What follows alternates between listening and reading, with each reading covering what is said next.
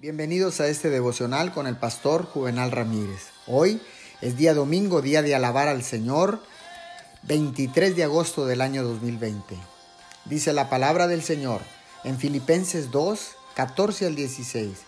Háganlo todo sin quejas ni contiendas, para que sean intachables y puros, hijos de Dios sin culpa, en medio de una generación torcida y depravada. En ella Ustedes brillan como estrellas en el firmamento, manteniendo en alto la palabra de vida.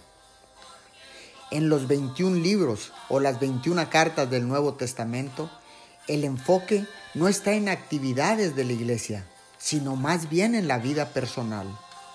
Es buen comportamiento, conducta recta, conversación piadosa, vida santa y un temperamento controlado cosas que pertenecen primordialmente a la vida personal. La fe dirige a la persona a una vida recta.